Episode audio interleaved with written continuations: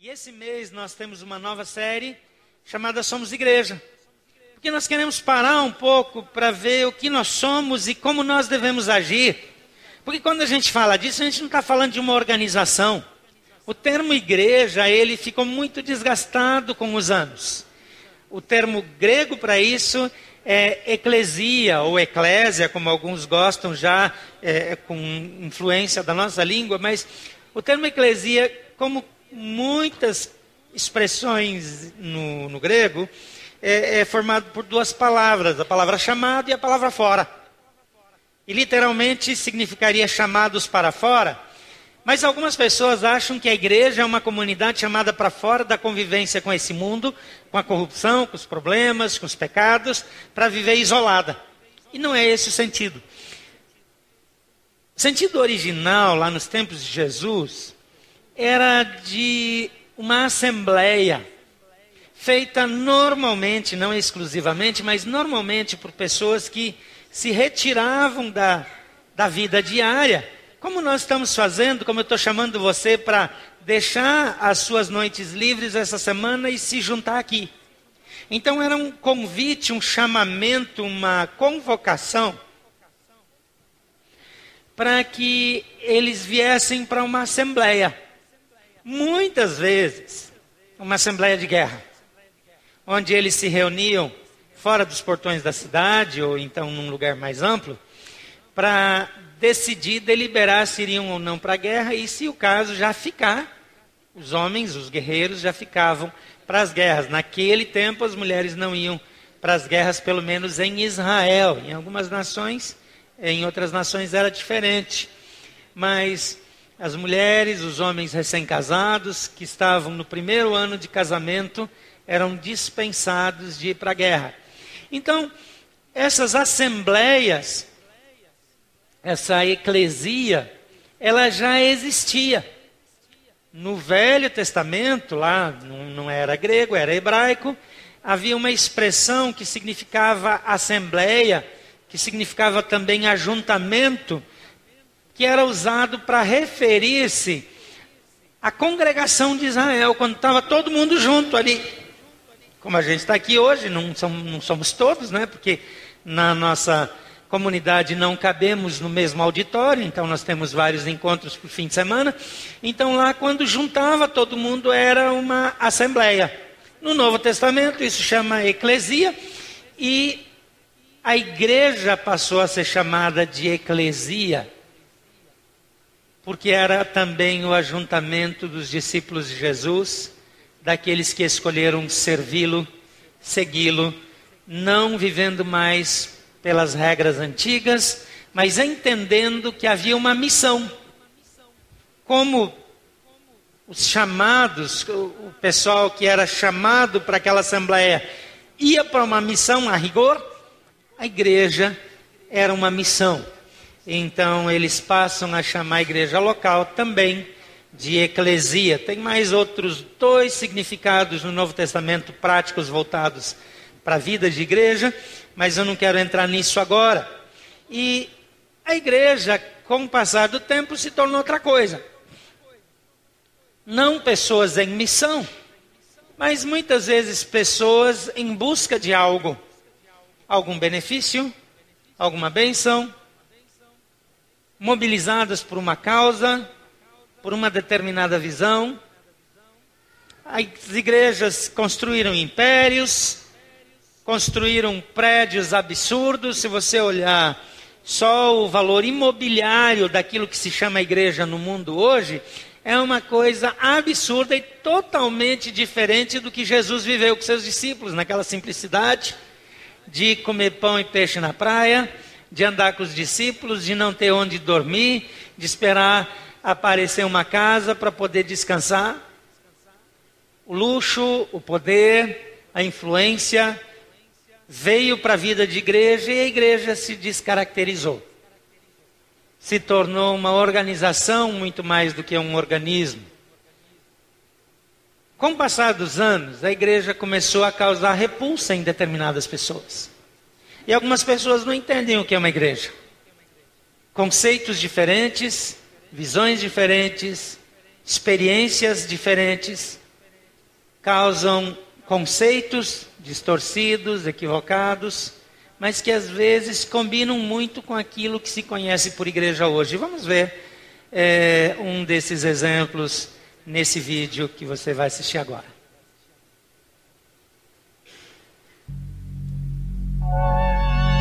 Oi, pessoal. E aí, pessoas queridas da minha vida. Eu sou a Ayla. E eu sou o Escobar. Então, estamos aqui hoje para apresentar um novo quadro para vocês. Que é o Na Rua com Ayla e Escobar. Roda a vinheta.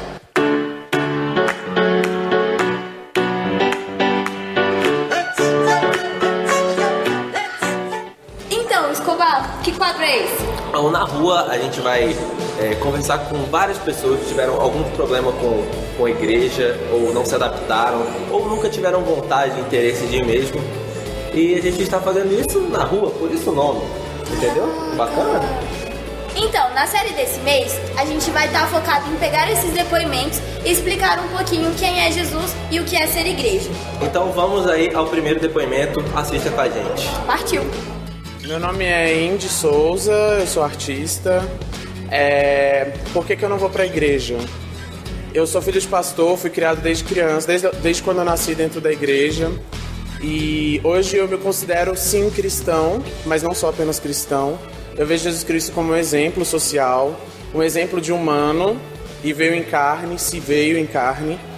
Mas eu acho que mais do que em deusar, colocar Jesus como Deus, é, ou como filho do próprio Deus, algo que eu nunca vi, ele é mais marcado não como filho de Deus, mas sim pelas próprias ações.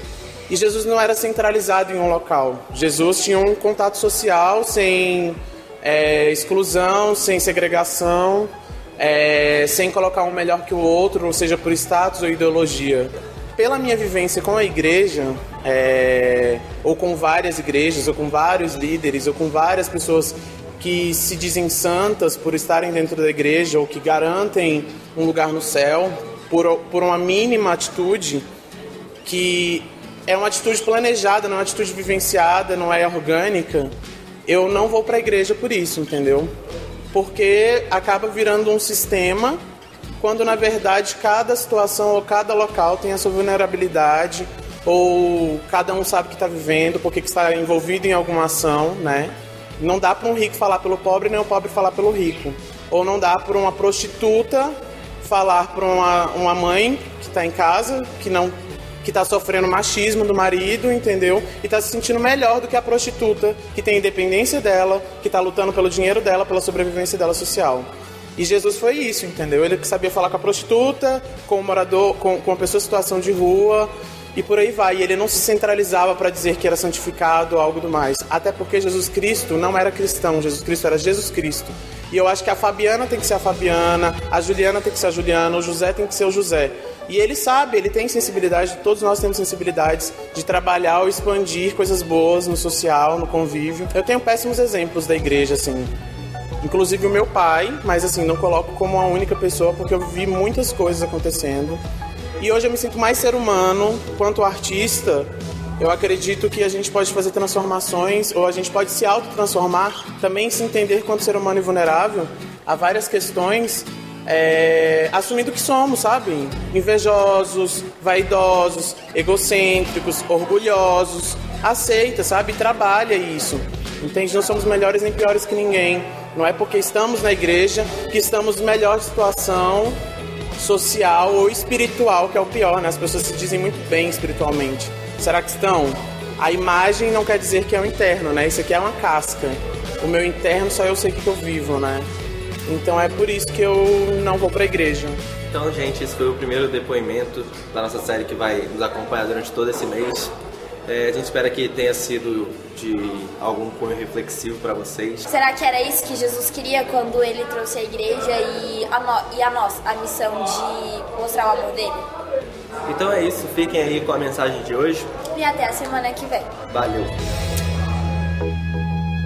Essa igreja, como igreja local, não tem a missão nem a intenção de responder a todas as declarações das pessoas e nem passando um vídeo aqui a gente está dizendo que a gente concorda com, com isso ou discorda desse ou daquele ponto.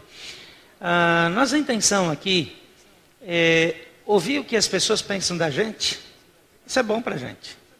Sabe, às vezes a gente acha que comunica algo muito bonito, mas não comunica tão bem assim quanto a gente imagina. Então, de vez em quando, a gente ser confrontado com a impressão que os outros têm de nós, pode nos ajudar a crescer. Mas, se você pegar esse mesmo depoimento e virar para falar da política, ele cabe. Se virar para falar do meio artístico, ele cabe. Se virar para falar de qualquer outra comunidade, ele cabe, porque o ponto de vista é um ponto de vista. A maneira que eu vejo, que eu leio, serve, mas nós não queremos aqui entrar numa defesa do que a gente faz, mas olhar para Jesus e entender o que, que Jesus quer que a gente faça. E quando a gente vive aquilo que Jesus quer que a gente viva, então nós vamos comunicar e vamos cair na graça do povo. Lembra lá da igreja primitiva? Que a Bíblia diz que eles faziam essa coisa, aquela, eles tinham vida em comum, eles repartiam seus bens, ninguém tinha necessidade, um cuidava do outro, era, era assim um kibutz daquela época, né? E de repente a Bíblia diz assim, e eles caíam na graça de todo o povo. A igreja, em parte, caiu na desgraça do povo hoje. Mas sabe o que acontece? Quando aparece um João Dória que diz que tem todas as soluções de todos os problemas do mundo para São Paulo, para o Brasil, inclusive para o planeta, e todo mundo diz: agora eu tenho presidente. E aí ele vai mexer na Cracolândia e ele toma um susto porque ele não sabe o que fazer. O que, que ele faz? Ele vai lá, chama o povo da Cristolândia e diz: como é que a gente resolve o problema? Para onde que ele foi? Para a igreja. Chamaram várias organizações. Quem é que tinha uma resposta? A igreja. Porque quem tem a resposta para os problemas desse mundo é a igreja. Está em todos os jornais do país, na, na primeira página do G1 e, e saindo matéria em todo lugar, porque de repente aquilo que todo mundo já sabia é que o caminho para resolver as cracolândias morais do Brasil, para resolver tudo, é Jesus. A gente tem muita esperança na Lava Jato. Deixa eu contar para você, a Lava Jato só mostra o que está podre.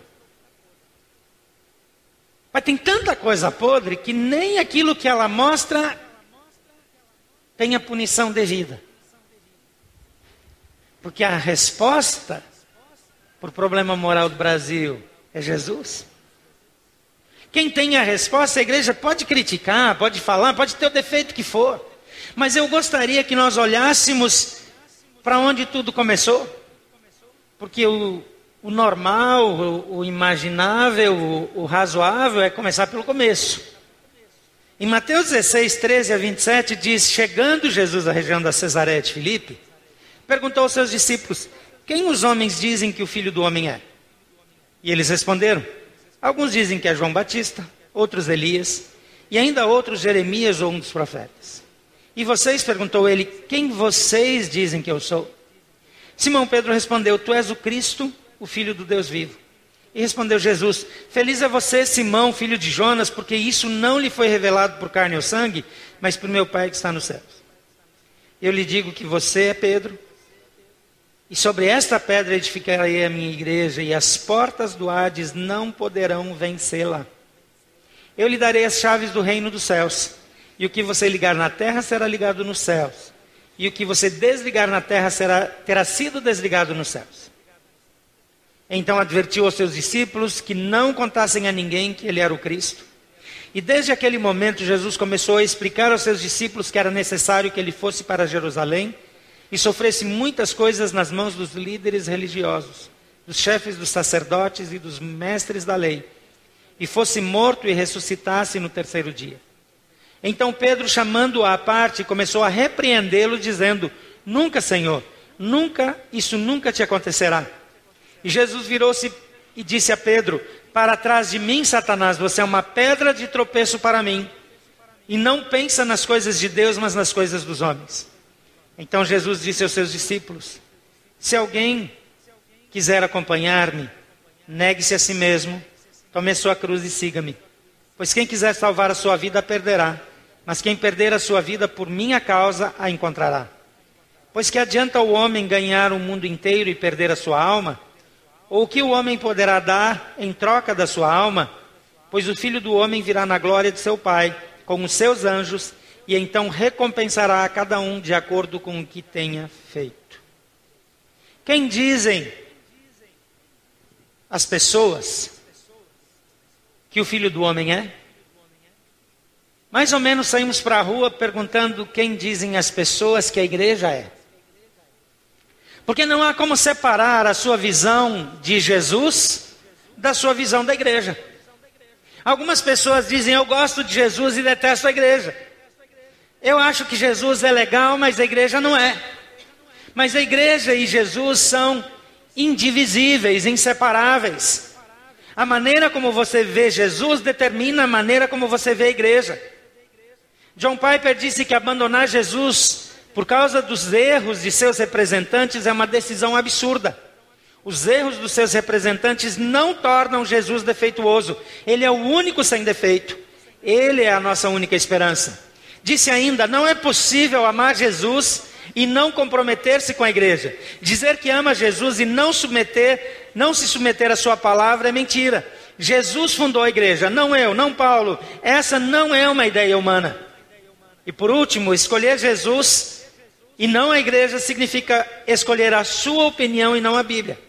Ou Jesus é o Jesus da Bíblia, ou Jesus é o Jesus da sua imaginação. E o Jesus da Bíblia criou a igreja e morreu por ela. Que haja pouco? Essa igreja feia, maltratada, mal vestida, é, é, descaracterizada, é a igreja de Jesus. Jesus morreu por ela para que ela se tornasse igreja. O que você fala da igreja fala de Jesus. O que você pensa da igreja não muda o que a igreja é, assim como o que você pensa de Jesus não muda o que Jesus é. Mas então o que é que nós somos? O que a igreja é? Em primeiro lugar, somos um movimento que emerge de quem Jesus é. Versículo 13 a 19 diz: Chegando Jesus à região da Cesaré de Filipe, perguntou aos seus discípulos: Quem os homens dizem que o filho do homem é? E eles responderam: Alguns João, outros Elias, outro Jeremias, um dos profetas e por aí vai. E ele pergunta: E vocês? E aí Pedro diz: Tu és o Cristo, o Filho do Deus vivo. E respondeu Jesus: Feliz é você, Simão, filho de Jonas, porque isso não lhe foi revelado por carne ou sangue, mas por meu Pai que está nos céus. E eu lhe digo que você é Pedro. Pedro significa pedra, literalmente. Então ele disse: Eu lhe digo que você é pedra e sobre essa pedra edificarei a minha igreja, e as portas do inferno ou do Hades não poderão vencê-la. Eu lhe darei as chaves do reino dos céus, e o que você ligar na terra será ligado nos céus, e o que você desligar na terra terá sido desligado nos céus. A visão teológica da Igreja Católica Romana entende e afirma que Jesus aqui está falando exclusivamente com Pedro. E que Jesus diz: Pedro, eu te digo que tu és pedra, e sobre você, Pedro, sobre a sua vida, eu edificarei a minha igreja. E o que você, Pedro, desligar na terra, será desligado no céu. E Pedro, o que você desligar aqui, ou o que você ligar aqui, será ligado lá. A visão reformada diz o contrário, diz assim: bem, não foi sobre Pedro que Jesus falou isso, mas sobre a afirmação de Pedro. Pedro disse sobre esta pedra: é, Tu és o Cristo, o Filho de Deus vivo. E Jesus diz: Pedro, pedra, essa afirmação que você fez é a base da minha igreja e eu edificarei a minha igreja sobre isso. E eu queria discordar das duas, se vocês me permitem, porque é, eu acho que são as duas coisas juntas e não uma separada da outra. Jesus vira para Pedro e diz: Pedro, você é pedra, ou pedra, você é pedra. E eu digo que sobre essa pedra, que pedra? A pedra que Pedro é quando ele afirma que Cristo é o Filho do Deus vivo. Ele só é essa pedra útil quando ele diz: Tu és o Cristo, o Filho do Deus vivo. E quando você avança um pouquinho o que que Pedro entendeu, você vai lá é, para 1 Pedro, capítulo 2, versículo 5, ele diz: Agora que provaram que o Senhor é bom, à medida que se aproximaram dele, de quem? De Jesus, ele está falando aqui, a pedra viva. Está falando de Jesus.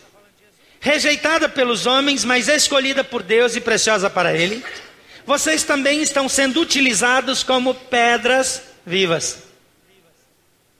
na edificação de uma casa espiritual, para serem sacerdócio santo, oferecendo sacrifícios espirituais aceitáveis a Deus por meio de Jesus Cristo. O que eu quero argumentar com você é que Pedro entendeu, aparentemente, e isso combina com toda a Escritura, que quem crê que Jesus é o Filho do Deus vivo, que Ele é o Messias, essa pessoa ou essas pessoas são pedras vivas, como Pedro fala aqui, que são usadas na edificação da igreja de Cristo. E Jesus diz sobre essas pedras, ou sobre essa pedra que afirma que Jesus Cristo é o Filho do Deus vivo, eu edificarei a minha igreja. Então é você. Não dá para transferir e jogar nas costas de Pedro. Não dá para dizer que é só uma palavra. Quando você crê na coisa certa da maneira certa, você tem a função certa. Quando você crê naquilo que a Bíblia ensina, você é pedra de edificação.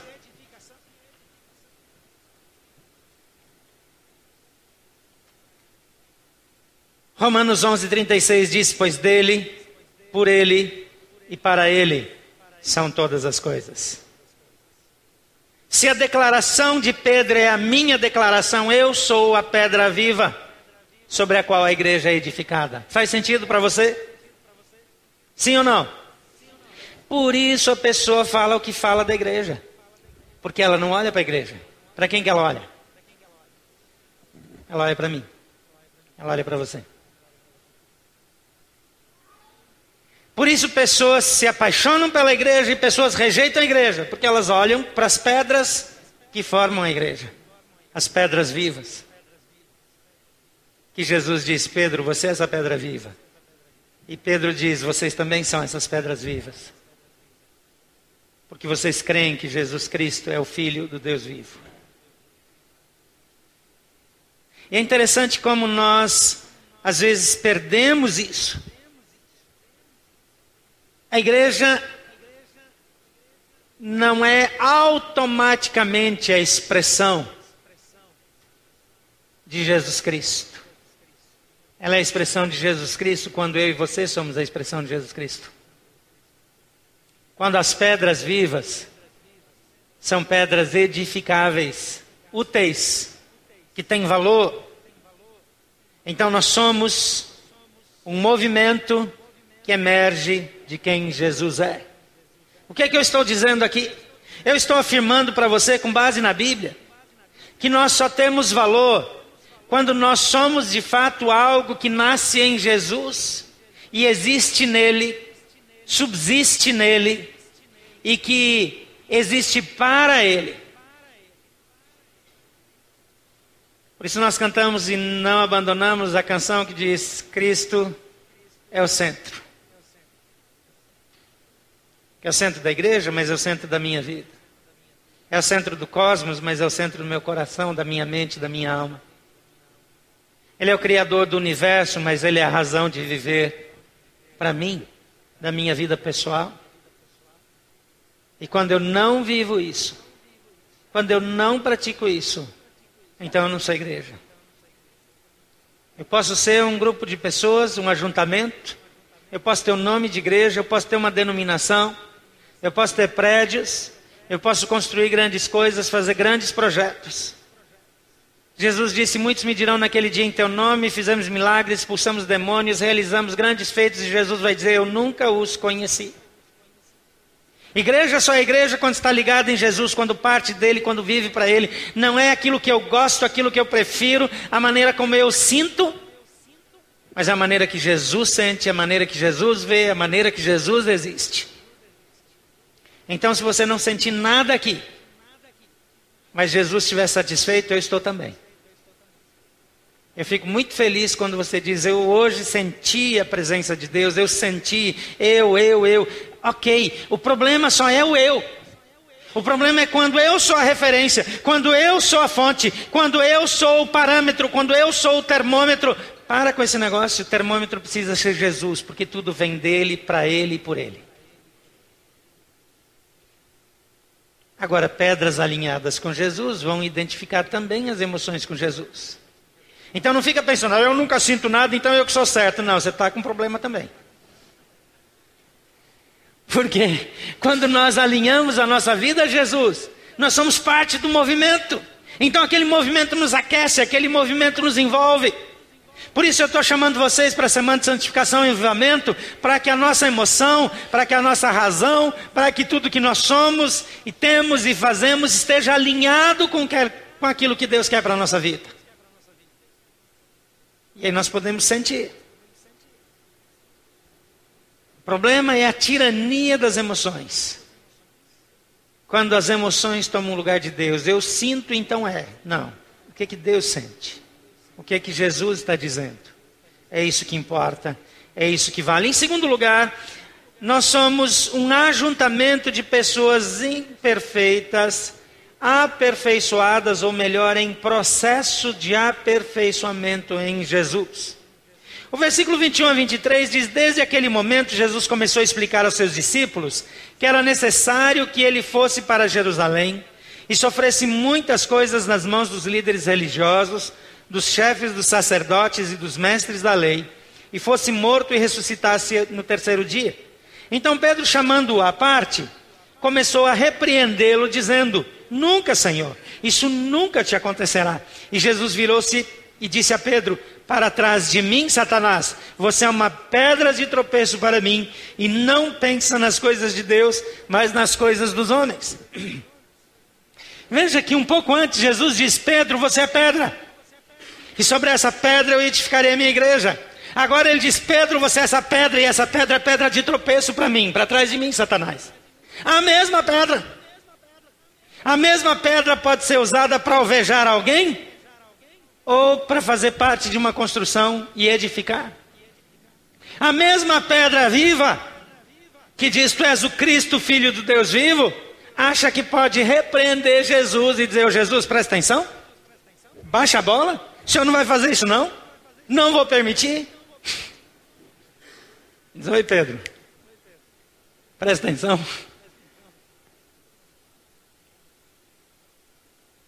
A mesma pedra, o mesmo termo. Jesus não muda a linguagem, ele diz: Agora, Pedro, você é pedra de tropeço.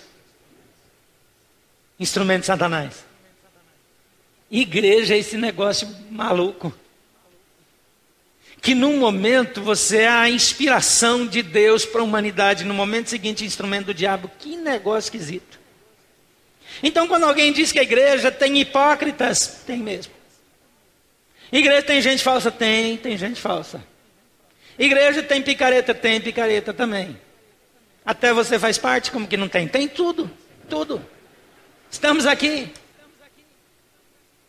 E num momento nós podemos ser uma bênção.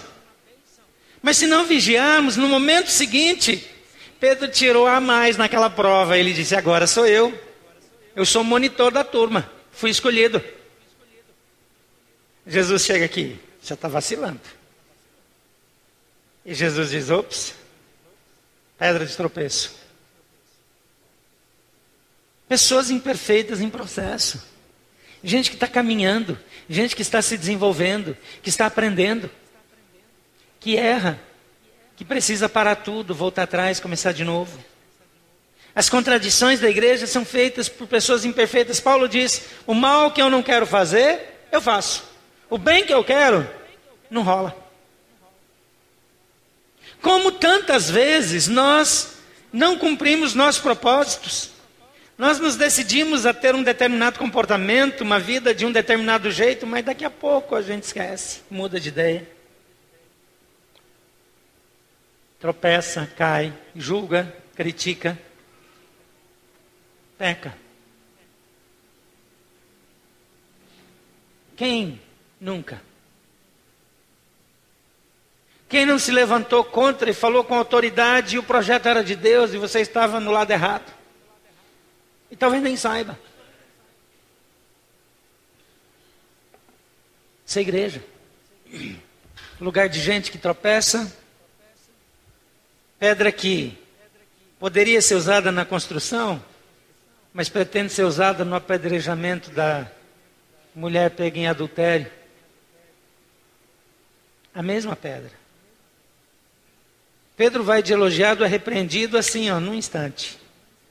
E a igreja é mesmo esse lugar de contradições, de incoerências, de incongruências. Essa coisa fugaz, mas ao mesmo tempo profunda, relevante, significativa, onde aquele que foi pedra de tropeço pode voltar a ser pedra de edificação. Onde eu não sou descartado porque alguma coisa não foi bem no meu comportamento. Onde eu não sou reprovado porque eu não sabia a resposta certa. Essa igreja, uma comunidade de gente imperfeita, sendo aperfeiçoada por Jesus. Você está nesse processo? Está comigo? Em terceiro lugar, nós somos uma comunidade que renuncia seus direitos, em tese pelo menos, em favor de Jesus e do próximo. Alguns estão sempre lutando por seus direitos. Mas olha o que Jesus diz aqui, versículo 24 e seguinte: Se alguém quiser acompanhar-me, negue-se a si mesmo, tome sua cruz e siga-me. Pois quem quiser salvar a sua vida, perderá.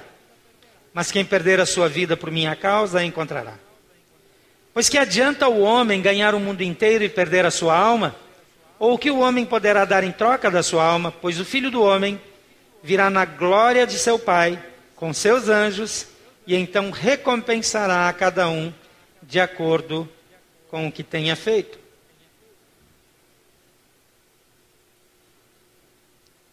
O chamado de Jesus para a igreja é uma comunidade de serviço. Jesus disse: Eu não vim para ser servido, mas eu vim para servir. Ele diz: O filho do homem veio buscar e salvar o perdido. Ele diz: Ele veio para dar a sua vida em favor dos outros. A igreja de hoje, em muitos casos, se tornou um ajuntamento de gente que vem buscar coisas. Porque a vida deu ruim, porque teve problema, porque os problemas são insolúveis, porque veio uma falência, porque tem uma crise no casamento. E, gente, deixa eu contar para você: o melhor lugar para buscar solução para isso é em Jesus mesmo. E, e, e, eu acho que não tem um outro lugar que você vai encontrar ele mais facilmente do que indo para a igreja, porque a igreja é a expressão do que Jesus é. Com bastante imperfeição, mas ainda assim. Mas veja que Jesus não nos chamou para sermos atendidos. Quando as pessoas estavam seguindo ele empolgados, porque ele multiplicava pães e peixes, etc., ele diz: Vocês vêm atrás de mim por causa do pão. E aí ele dá logo uma bronca em todo mundo. Porque a igreja, ela foi formada por Jesus para servir pessoas. E lá naquele texto de 1 Pedro que nós lemos, diz que ele é a pedra principal. Outras expressões na Bíblia, como pedra de esquina ou pedra angular. Era a primeira pedra assentada na construção, que dava o prumo, a direção de toda a edificação tanto para um lado como para o outro, na posição, mais para um lado, mais para outro, mais para cá, mais para cá. Por quê? Porque essa era a pedra de esquina. Mas ainda assim ele disse para alguns pedra de escândalo ou pedra de tropeço. Nós precisamos nos alinhar à pedra angular que é Jesus Cristo. E quando nós estamos alinhados a Jesus, nós temos a utilidade que Jesus tem para nós. Eu quero voltar lá na declaração de Pedro. Aquilo que você crê determina a sua utilidade. As suas afirmações, as suas declarações de fé, determinam o efeito da sua vida. Por isso, quando Pedro estava crendo e declarando a sua fé de que Jesus é o Cristo, Filho do Deus vivo, ele era pedra de edificação. Quando ele está defendendo um reino terreno, onde Jesus vai ser um rei humano e ele vai ser ministro e ele não vai morrer coisa nenhuma, mas vai matar os inimigos, ele está sendo pedra de tropeço, porque está crendo na coisa errada, do jeito errado, da maneira errada de ver. Aquilo que você crê determina o efeito da sua vida. A igreja é uma comunidade que existe para servir. Por isso, a nossa declaração de visão é ser uma igreja acolhedora, que inspira pessoas a viver os propósitos de Deus. E a nossa missão é conduzir pessoas a uma vida contagiante centrada em Jesus, centrada em Jesus, enfatizando. E os nossos valores amar a Deus, amar as pessoas e servir a todos. Porque nós entendemos que, por sermos igreja, porque somos igreja, somos um movimento que emerge de quem Jesus é. E porque nós somos igreja, nós somos um ajuntamento de pessoas imperfeitas em processo de aperfeiçoamento em Jesus. E porque nós somos igreja, nós somos uma comunidade que renuncia seus direitos em favor de Jesus e do seu próximo. Que tipo de pedra você é? É a pedra de edificação dessa igreja ou é pedra de tropeço?